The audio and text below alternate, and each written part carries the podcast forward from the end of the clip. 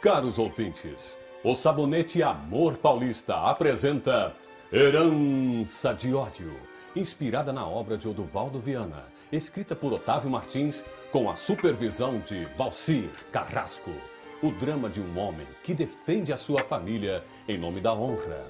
No capítulo anterior, Doutor Edgar lembrou-se da fatídica noite do tiro, quando foi ameaçado por Coleman, pelo delegado Almeida e pelo prefeito da cidade, a máfia de Trindade. Enquanto isso, num elegante restaurante, Coleman oferece um jantar para a doce Cristina. Minha filha, Cristina, minha filha corre perigo. Esse restaurante é chique, digno dos melhores da capital. Acaso o senhor não. Trate-me por você.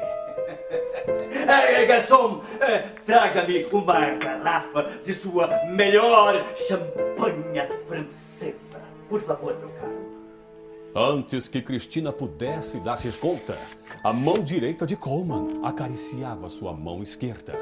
Tomada de susto, Cristina esbarra na taça. Desculpe-me! Ah, ah, garçom, é, é, traga outra taça à senhorita. Imediatamente, Sr. Coleman. Senhor Coleman, gostaria de lembrá-lo que estou aqui em caráter meramente profissional. A senhora é uma belíssima mulher e sabe vestir-se a europeia. E o decote deixa o vosso colo atraente aos olhares masculinos. Como?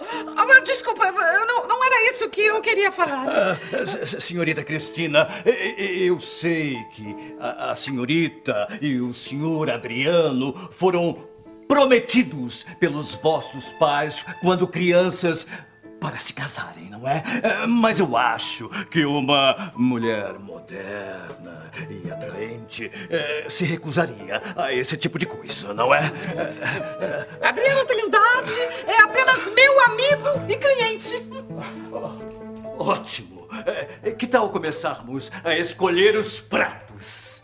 Conseguirá Coleman estremecer a paixão de Cristina por Adriano? Não perca!